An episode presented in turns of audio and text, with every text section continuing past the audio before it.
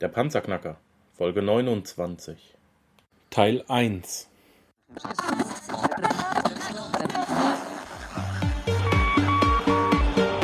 Hallo zusammen, ich bin Markus, willkommen beim Panzerknacker Podcast. Lass uns loslegen. Wenn du mich zum ersten Mal hörst, danke ich dir fürs Kommen. Wir reden hier über Geld, das erforderliche Mindset, finanzielle Freiheit und alles, was dazugehört. Und jetzt lass uns in die Show starten. Der Panzerknacker. Ich habe heute ein Interview mit einem persönlichen Freund von mir, das ist ein Wunschgast. Er steht gar nicht so in der Öffentlichkeit wie meine bisherigen ähm, Interviewpartner. Er hat äh, nicht diesen, diesen äh, ganz großen ähm, Einflussbereich, aber er hat mich un, un, unheimlich beeindruckt. Ähm, der Mann ist Polizist, er ist 31 Jahre jung. Ich könnte sein Vater sein heißt Christian Machner, ist ein unheimlich lieber Kerl und der Christian wird uns heute erzählen, wie er es geschafft hat, aus nichts. Also er ist kein Immobilienmakler, er ist nicht mit dem goldenen Löffel im Mund geboren. Er ist wirklich ganz normal zur Lehre gegangen, hat eine ganz liebe Frau geheiratet, wunderbare Kinder bekommen, hat äh, seinen Polizeiberuf gelebt, den lebt er noch, er ist aktiver Polizist und trotzdem hat der Mann es geschafft, sich über 30 Immobilien zu kaufen, die ihm passiven Cashflow generieren. Christian, herzlich willkommen in der Show. Geht's dir gut? Habe ich was vergessen? Hallo Markus, vielen Dank für die Einladung. Nein, mir geht's wunderbar. Ähm, kurz zwei Bemerkungen. Ich bin natürlich noch Polizist, aber ich nehme mir gerade eine Auszeit mal wieder. Aktuell jetzt glaube ich im sechsten Monat schon und wird auch noch weitergehen bis nächstes Jahr. Und es sind nur 25 Immobilien. Mein Fehler, entschuldige. Kein ähm, Problem. Ähm, ja, aber das, was du jetzt gerade sagst, das ist das Kernelement. Mensch, da wollen wir doch alle hin. Du sagst einfach, ich bin Polizist, ich liebe meinen Beruf, er ist cool, aber jetzt bin ich mal ein Jahr lang für meine, äh, für meine Familie da. Und warum kannst du das machen? Genau, das war alles gar nicht so einfach. Ähm, gehen wir zurück ins Jahr 2009. Also ich muss dazu sagen, weder meine Frau noch äh, ich haben irgendwie einen Background mit Immobilien irgendwas mitbekommen, sondern wir haben damals zu zweit in München-Giesing, für mich als alten 60er-Fan natürlich super Standort, haben wir in einer Zwei-Zimmer-Wohnung zur Miete gewohnt und uns war aber klar, wir wollen Nachwuchs. Also drei Zimmer, vielleicht auch vier Zimmer. Und ich bin im Vorfeld zum, also ich bin zu meiner Frau gezogen gewesen von, von Erding raus und habe mich eigentlich nie so richtig mit dem Immobilienmarkt beschäftigt gehabt und habe dann mal in ImmoScout reingeschaut. Mir ist gleich schlecht geworden, wie viel es, was es zu mieten kostet in München. Und gut, es war aber klar, wir brauchen irgendwas Größeres und damals war es schon so, also damals 2009, überall war zu lesen, kaufen günstiger als mieten. Und irgendwann habe ich mir gedacht, jetzt lese ich es zum zehnten Mal oder hörst zum zehnten Mal, jetzt setze ich mich mal hin, jetzt rechne ich mal durch, schauen wir auch so die Quadratmeterpreise an. Welcher Quadratmeterpreis müsste sein, dass ich wahrscheinlich zumindest nicht teurer komme mit dem Kaufen als mit dem Mieten? Und das ging dann so dahin. Und dann haben wir tatsächlich was gefunden in München Obermenzing, wer es vielleicht kennt, an einer dicht befahrenen, also stark befahrenen Straße, aber auch gegenüber vom Nymphenburger Schlosspark. Drei Zimmer, sehr großzügig, war super. Und dann, also wir haben auch noch vier, mit vier Prozent finanziert. Das war damals der absolute Knaller. Heutzutage, wenn einen der Banker vier Prozent geben würde, ich, die meisten würden aufstehen und würden es dem über den Kopf ziehen, das Angebot. Aber also vier Prozent waren damals echt toll. Ich kenne auch Leute, die mir erzählt haben, sie haben zwei, mit zweistelligen Zinsen finanziert. Ich kann es mir gar nicht vorstellen, aber das war mal wohl wirklich so. Und bei uns ist einfach dann die Rechnerei weitergegangen. Wie, wie können wir das vielleicht äh, noch zu unserem Vorteil nutzen? Weil es war auch klar, meine Frau war, war angestellt, ich als Beamter, also ich will mich nicht beschweren, als Beamte, Pension und was weiß ich was, uns, uns geht schon gut. Aber richtig große Schritte wären halt nur von unseren beiden Jobs und dann vielleicht mit Auszeiten mit den Kindern nie so richtig drin gewesen. Und dann haben wir einfach mal rumgerechnet, ja, was wäre jetzt, wenn man mit dem Quadratmeterpreis einkauft, die und die Miete bekommt, dann muss ich ja vielleicht München gar nicht mal so viel drauflegen, fahr aber in jedem Fall besser als mit einer Lebensversicherung. Und dann ging das so weiter. Wir haben es dann auch verbreitet im, im, äh, im familiären Umfeld, im persönlichen Umfeld und ich habe mich noch gefreut und irgendwas Neues, hey, schau dir das mal an, rechne mal durch äh, was hältst du davon und brutalster Gegenwind. Man kann es nicht, nicht vorstellen, das hm. ging über Wochen, jedem, dem, dem ich es erzählt habe, angefangen bei meinen Eltern, oh mein Gott, also meiner Mutter war klar, wir kaufen irgendwas Vermietetes, der Mieter zahlt nicht, äh, ich kann das Darlehen nicht bezahlen, es wird zwangsversteigert mit riesigen Schulden, die wir dann haben, die, wir können das, unsere eigene Wohnung nicht mehr abbezahlen, wir stehen irgendwann auf der Straße. Also das war die logische Folge. Äh, jetzt im Nachhinein ganz lustig, aber die Meinung hat sich dann doch noch ein paar Jahre gezogen. Und ähm, ja, war aber, also ich, nehme ich nicht, nicht persönlich, aber super Verhältnis zu meinen Eltern. Mhm. Äh, war auch durchaus von Sorge getragen, aber auch dann so im Kollegenkreis. Jeder hat irgendwie über fünf Ecken vom Nachbarn, der Bruder, äh, die Mutter, der Onkel, wie auch immer, kennt irgendeinen, der mal einen Mietnomaden hatte, irgendeiner hat sich mal scheiden lassen, ist auf Schulden äh, sitzen geblieben. Der Messi natürlich, Wertverlust. Im Osten sind jeder, gefühlt jeder Zweite kennt jemand im Osten, der pleite gegangen ist. Und das war, das war unheimlich, ja, demotivierend. Und es war aber auch interessant und das werden vielleicht auch schon ein paar mitbekommen haben, die investiert haben. Und ich habe, ich betreibe eine, eine, eine Webseite, eine private, www.dasrenditeprojekt.de, wer sich's anschauen will. Und äh, gab auch durchaus bei anderen dieselben Vorkommnisse, und zwar, dass man das auch erzählt hat und dann plötzlich man einen Gegenüber hatte, der dann auch das sich angehört hat, unglaubliches Detailwissen sogar an den Tag gelegt hat und aber dann auch davon abgeraten hat, wo ich mir dann immer gedacht habe, hey, der hat's ja eigentlich gecheckt.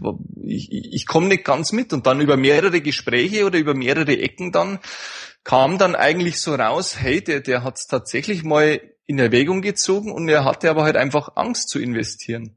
Und jetzt kommt plötzlich ich daher, erkläre ihm das, was er eh schon weiß und im schlimmsten Fall mache ich das noch und habe Erfolg. Also auch tatsächlich der Neidfaktor. Ja, Sauerei. Bist du wahnsinnig. Das auch ja, und, ja, ja, eben. Und da gibt's, also das ist das, was mir immer da äh, gleich in den Kopf kommt. Da gibt's so einen schönen Vergleich, Mentalität von USA zu Deutschland. Also ich meine, in den USA läuft genügend anderes schief. Aber wenn in den USA einer einen Wolkenkratzer baut, dann denkt sich vielleicht der nächste, alter Schwede, ist der hoch, aber meiner wird höher und baut einen noch höher, dass der andere im Schatten steht.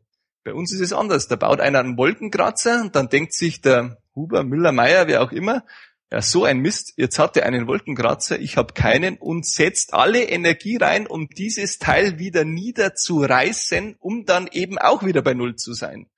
Und das ist einfach, mit der Mentalität muss man irgendwo zurechtkommen. Und deswegen ist es einfach auch wichtig, äh, dass man sich mit Leuten kurzschließt, ein paar Leute um sich schart, äh, die einfach dasselbe Mindset haben. Natürlich gibt's Risiken und bei keinem, mit denen ich mich unterhalten habe, ist alles gleich glatt gelaufen.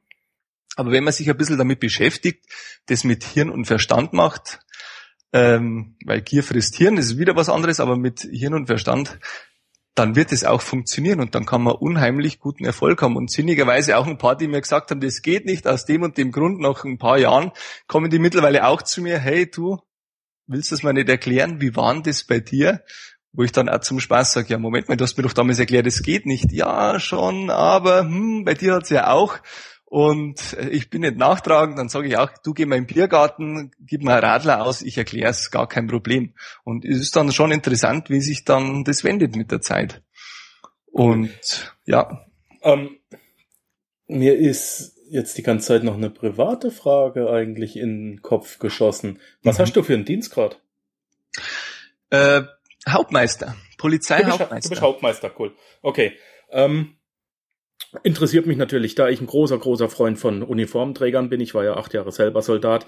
Gruß an alle Polizisten, an alle Rettungskräfte, an alle Soldaten da draußen. Ihr macht einen tollen Job und äh, wir stehen hinter euch. Dankeschön dafür. Nicht immer nur diese Anfeindungen. Es stecken Menschen in der Uniform, ganz normale Väter, Brüder, äh, Ehemänner. Möchte ich, möchte ich mal so glorifizieren wie in den USA müssen wir es nicht, aber ähm, dass wir unsere eigenen Uniformen hassen, finde ich auch nicht gut.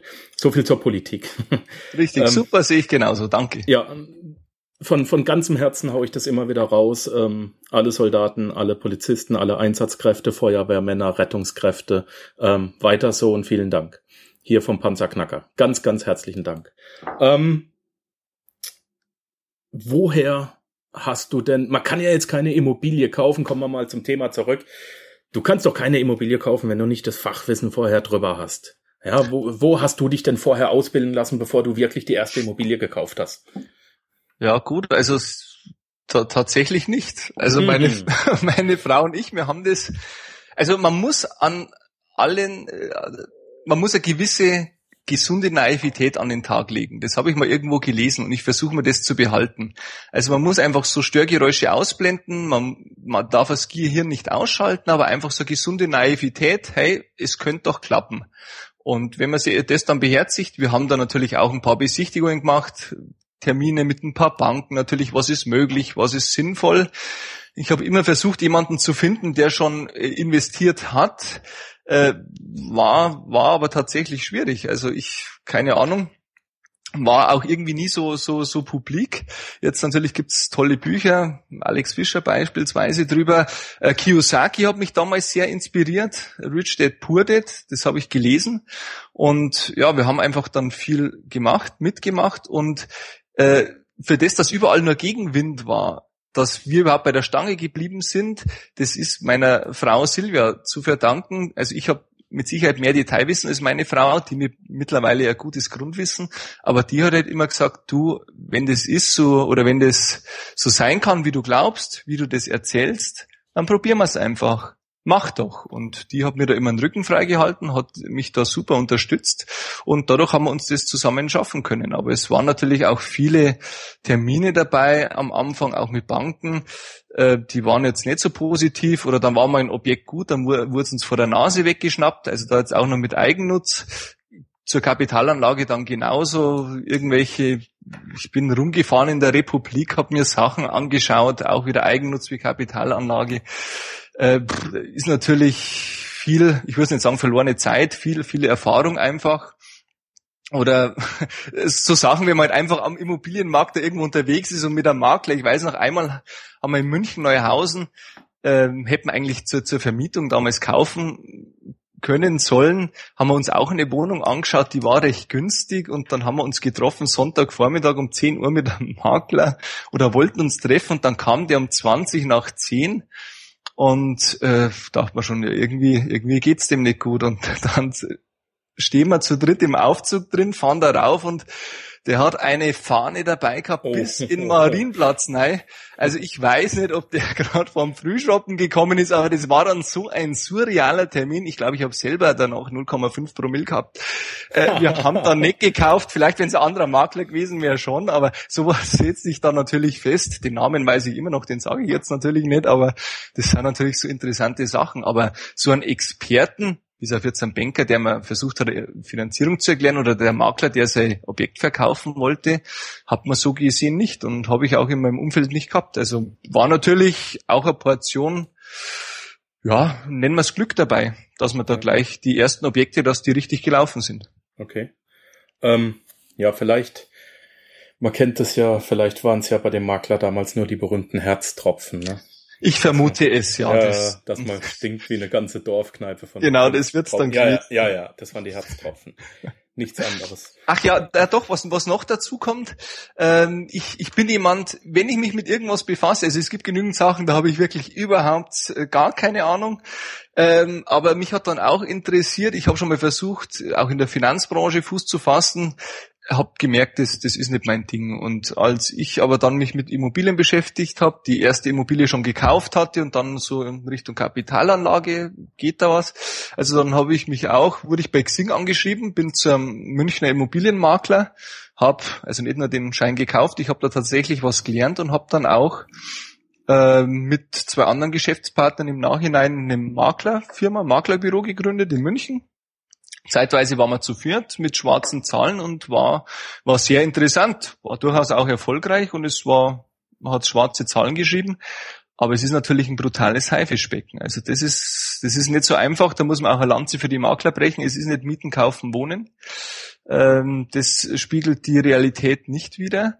Und was man aber auch sagen muss, ein Makler ist in den seltensten Fällen Investor. Also wenn man sich wirklich übers Investieren unterhält, kann Makler der richtige Ansprechpartner sein, aber in den meisten Fällen ist es wahrscheinlich nicht. Also er gibt halt den Nachweis drüber oder er vermittelt eine Immobilie, stellt da die Verbindung her, schaut irgendwo drüber, haftet auch in einem gewissen Rahmen dafür, aber ansonsten ist es halt einfach nicht nicht ähm, ja der Investor und deswegen, wenn man sich da irgendwo Ratschläge holt, es gibt genügend Leute mittlerweile, die auch in den Medien sind, die da Ahnung haben und äh, dann ist der reine Immobilienmakler kann Puzzleteil sein, aber vielleicht auch nicht mehr. Man ich, ich stelle es mir immer so vor, wenn ich mir oder wenn du dir jetzt einen Porsche kaufen willst, du gehst jetzt zu Porsche rein, schaust dir den, keine Ahnung, 9911er Turbo an und dann fragst du den, ja und erzählen Sie mir jetzt mal ein bisschen was, der sich da zu dir gesellt hat und dann betet der dir die Liste runter, die du auch siehst auf dem Schildchen davor und dann sagst du, ja, cool, danke, sehr nett, aber wie, wie spricht der Turbo an im Gegensatz zum Vorgänger? Wie ist er in der Kurve? Wie ist das Fahrwerk? Kann man den im Alltag fahren? Und stell dir mal vor, der, der sagt dann zu dir, ja, keine Ahnung, ich habe nicht mal einen Führerschein. Also, und so ähnlich muss man sich's einfach vorstellen. Man braucht jemand, dann würde man auch sagen, okay, also danke, war wirklich nett, aber bring's mal einen her, der das Teil schon gefahren ist und der mir da ein bisschen was dazu sagen kann, bevor wir weitergehen. Und das ist einfach ganz wichtig und das, also nicht, dass ich ihn jetzt damals als Experte bezeichnet hätte, aber für mich war es einfach wichtig, das, was ich auch gelernt habe, auch für mich niederschreibe und dann habe ich, und ich bin halt IT, EDV-mäßig halt äh, totaler Noob, äh, habe ich diese Webseite in Kleinarbeit hergestellt und habe mir gedacht, vielleicht gibt es doch ein paar Leute da draußen, die genauso anfangen wie ich, überall Gegenwind. Und vielleicht hilft es denen da, das richtige Mindset zu bekommen und bei der Stange zu bleiben. Und tatsächlich, es finden sich doch regelmäßig durchaus ein paar Leute, die, die mir dann auch schreiben. Jetzt machen wir, haben wir dieses Jahr das zweite Jahr hintereinander einen Immobilienstammtisch gemacht, Cashflow mit Immobilien, haben uns das zweite Mal im Nymphenburger Schloss getroffen und haben einfach im kleinen Rahmen kleines Rahmenprogramm, haben uns drüber unterhalten. Und da sind Leute dabei, der eine hat noch keine, der andere hat welche vermietet Immobilien mit Niesbrauch, der eine wohnt sogar im Ausland und lässt hier verwalten, einer hat auch mehr Immobilien, also im zweistelligen Bereich noch. Und der Konsens ist halt immer, es kann nicht immer alles gehen. Also einer hat sich mal sauber verschätzt bei die, bei die Renovierungskosten bei der, beim ersten Mehrfamilienhaus.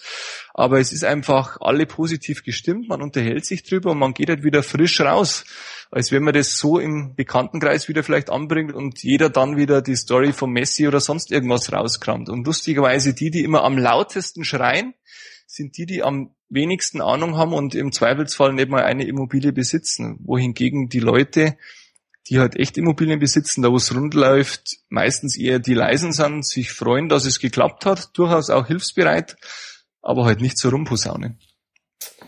Um, ähm, Du hast gesagt, du erklärst das den Leuten.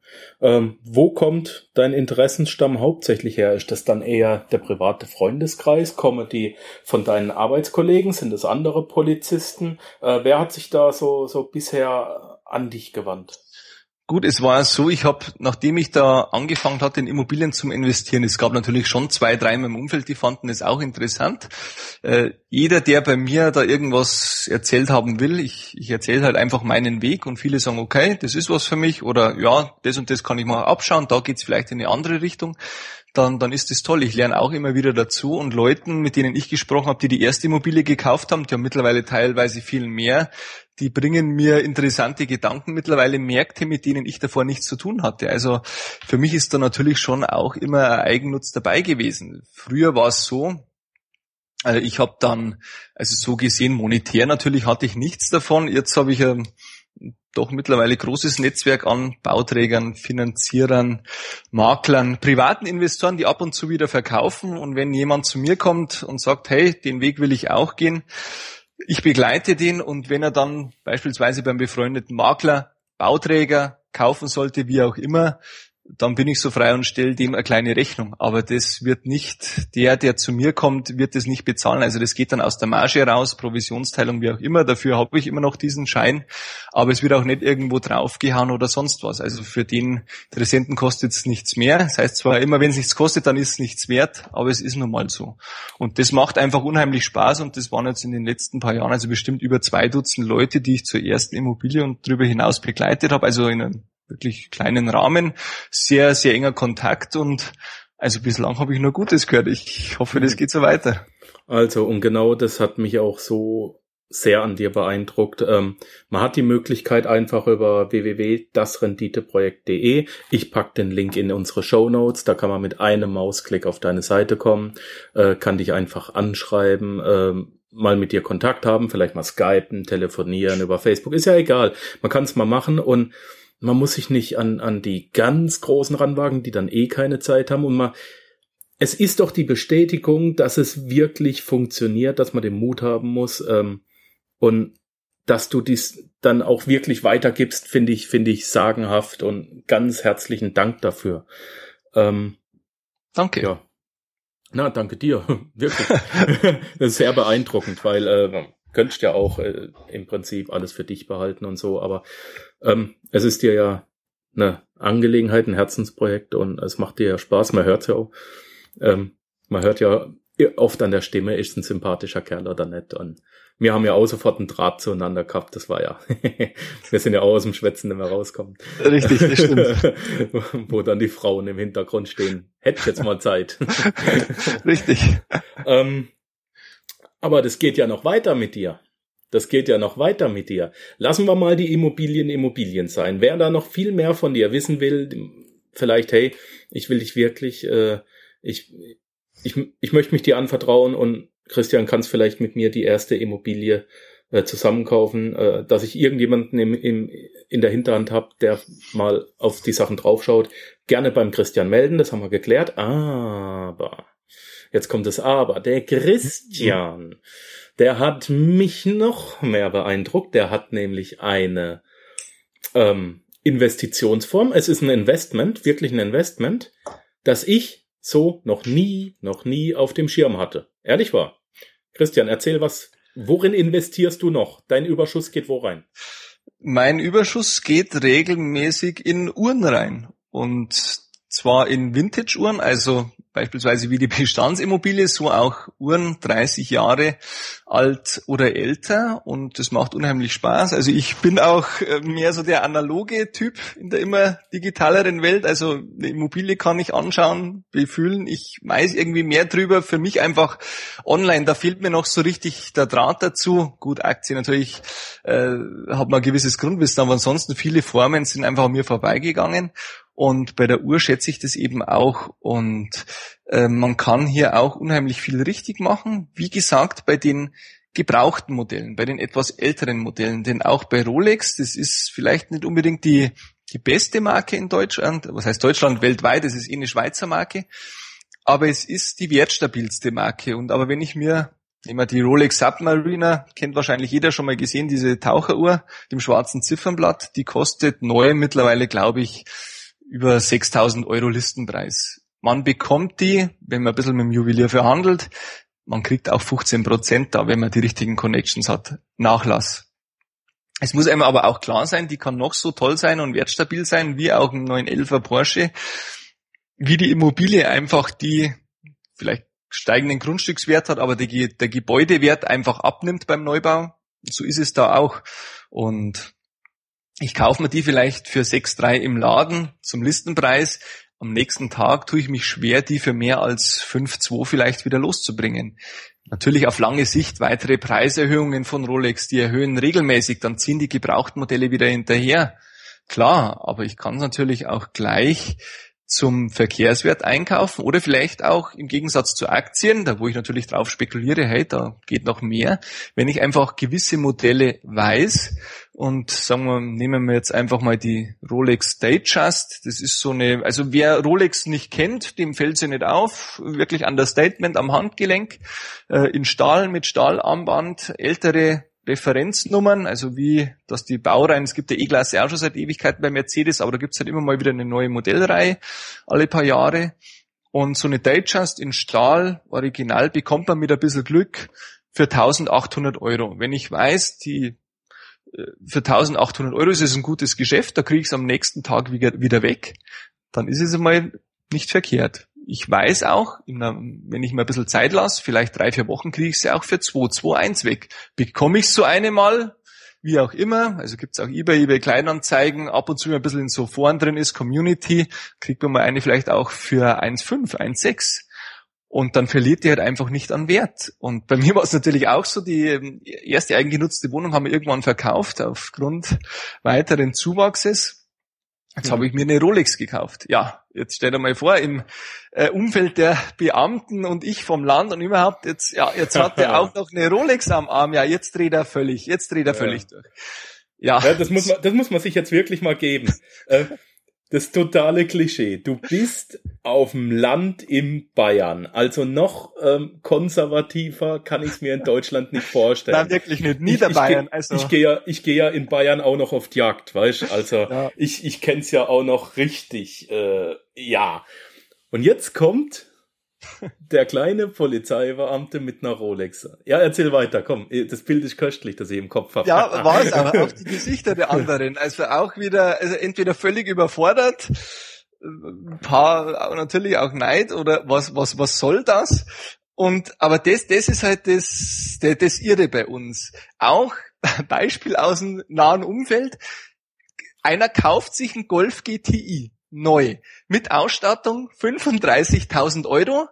Zum großen Teil finanziert er den, zahlt oh monatlich Finanzierungsraten und hat halt die, vor allem die ersten drei Jahre, jedes Jahr mehrere tausend Euro Wertverlust. Der könnte es auch irgendwo im Garten, könnte das verbrennen, das Geld. Also es wäre genauso toll.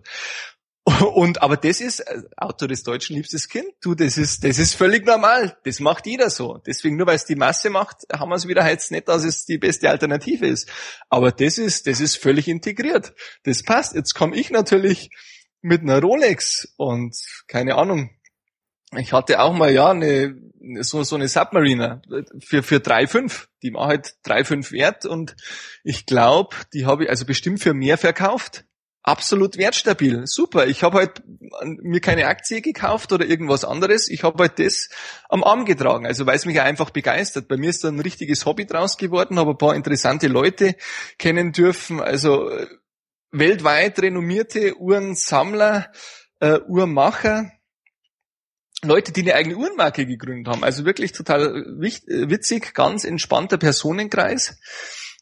Und ja, also die ist halt im Wert einfach geblieben, beziehungsweise gestiegen. Kauft man sich irgendeine, man kennt es jetzt, Fossiluhren gibt es so riesengroße, bei meinem dünnen Handgelenk wird es natürlich toll ausschauen, wenn die doppelt so breit ist wie mein Handgelenk. Keine Ahnung, 180 Euro oder was so ein Ding neu kostet. Du, am nächsten Tag hast du Schwierigkeiten, da noch ein Hunderter dafür zu bekommen. Also was ist jetzt besser? Ich kaufe mir eine sagen wir Rolex Datejust für 1,8, weiß, wenn es Not tut, habe ich sie gleich wieder los, wenn ich ein bisschen Zeit habe, vielleicht für mehr als 2000 sogar. Oder ich kaufe mir halt eine Fossil oder was weiß ich was und die verliert halt mal über Nacht gleich die Hälfte an Wert, wenn ich es ausgepackt habe. Hm. Ist halt natürlich auch schwierig zu vermitteln, äh, aber man, man, man muss einfach, da muss man sich auch mal, da muss man einen Schritt zurückgehen und sich fragen, wer ist jetzt einfach auf dem richtigen Dampfer? Die Norm oder ist es vielleicht mal besser, nicht normal zu sein? Und man kann hier unheimlich viel, ja, viel, auch viel richtig machen mit den alten Uhren, insbesondere auch bei Rolex, wobei, ähm, ja, es nie schlecht ist, wenn man sich auf zwei, drei Modelle konzentriert, vielleicht einen gewissen Preis hat, das Standardmodell, ab welchem Preis bin ich mir sicher, kriege ich es auch wieder los und wenn es günstiger ist, dann habe ich gleich unter Wert eingekauft. Oder springe ich auf irgendeinen Hype auf. Der Rolex Daytona kann man mal googeln. Also jeder kennt dieses Design. In den 70er, 80er Jahren war das mit Handaufzug. Also man hat halt immer an dieser Krone gedreht, hat sie aufgezogen. Nach ein paar Tage, nach ein paar Tagen hat man wieder aufziehen müssen. So, das war den ganzen Leuten eigentlich zu kompliziert. Das war so eine Sportuhr, Chronograph mit mehreren so kleinen Hilfsziffernblättern. Mhm. Ganz nettes Ding mit sogar nicht einmal einem Rolex eigenen Werk, sondern zugekauft, das man dann ein bisschen veredelt hat. Und dann gab's die noch, ist jetzt auch schon, vielleicht vor zehn Jahren, gab's die für, ich kenne Leute, die haben 1000, 3000 Euro dafür bezahlt für so ein Ding. Und plötzlich gab's einen Hype um diese Handaufzug Daytonas und jetzt gibt's kaum eine mehr unter 20.000 Euro.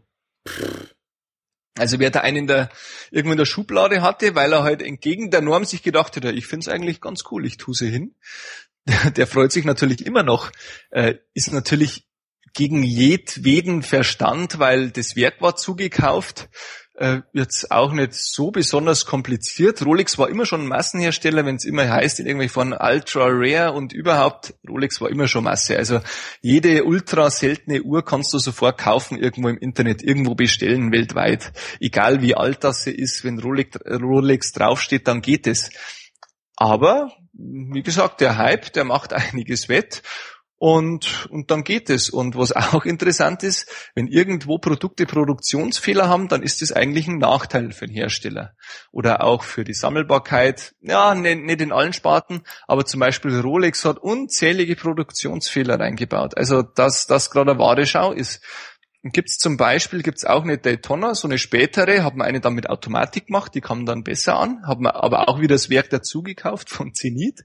Und dann gab es auch wieder diese Hilfsziffernblätter da gab es so ein paar Serien, äh, da wurden diese Hilfsziffernblätter wurden plötzlich so ganz komisch dunkelbraun, weil man einfach so eine, hat man so einen neuen Lack oder was das war hergenommen, so eine neue Farbe und die war halt nicht haltbar einfach. Und das hat mal einer, so ein ehemaliger Auktionator und Uhrensammler, der Osvaldo Patrizzi heißt der gute Mann, der hat das mal publik gemacht und plötzlich hatte die Uhr ein Patrizzi-Dial, also ein Patrizzi-Ziffernblatt. und natürlich Rolex, Produktionsfehler, noch ein Spitznamen dazu. Ja, hammermäßig, der Preis ist nach oben geschossen. Im Übrigens auch Massenmodell, also gibt's zuhauf äh, die, diese Patrizis oder zum Beispiel dann irgendwelcher Lack drüber, dann ist der nach Jahren, ist der einfach völlig äh, gebrochen, dieser Lack. Ja, dann hat man gesagt, das schaut aus wie, wie, ein, wie, ein, wie ein Spinnennetz. Also dann war es ein Spider-Teil, als, als Spinnenziffernblatt. Ja, du gleich ein paar hundert Euro mehr wert. Also es ist schon interessant. Und deswegen muss man natürlich ein bisschen schauen. Es wird unheimlich viel gefälscht, auch äh, eben bei Rolex. Aber wenn man da auch sich ein bisschen einliest, die richtigen Leute fragt, dann funktioniert das und dann ist es eigentlich ganz nett.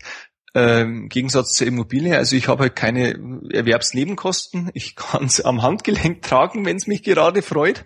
Äh, wenn man dann irgendwann vielleicht auch was für die Mechanik entwickelt, einmal auf andere Uhrenmarken schaut, und dadurch, dass einfach Rolex immer teurer wird und irgendwo auf der Welt wird es immer einen Markt geben für Rolex, dass Rolex die Preise anhebt oder anheben kann. Ansonsten haben wir ganz weitreichendere Probleme, wenn auch das mal nicht passiert. Und ähm, deswegen ist es wirklich ein ganz tolles und interessantes Investment. Aber es gibt natürlich auch andere Marken. Also das wäre etwas, wenn man vierstellig investieren kann und will. Ja, meine Lieben, das war's jetzt leider auch schon wieder mit dem ersten Teil für heute. Es geht in der nächsten Folge weiter mit diesem Interview. Schaltet bitte wieder ein. Danke, dass du den Panzerknacker Podcast mit Markus Habermehl gehört hast. Wenn dir der heutige Input gefallen hat, dann freue ich mich, wenn du unsere Webseite an deine Freunde und Familie weiterempfiehlst. Vergiss bitte auch nicht, das Archiv auf meiner Webseite unter www.panzerknacker-podcast.com nach älteren Episoden zu checken. Dies ist eine Markus Habermill Production. Bitte besuche mich auch nächste Woche wieder für eine weitere Folge vom Panzerknacker Podcast.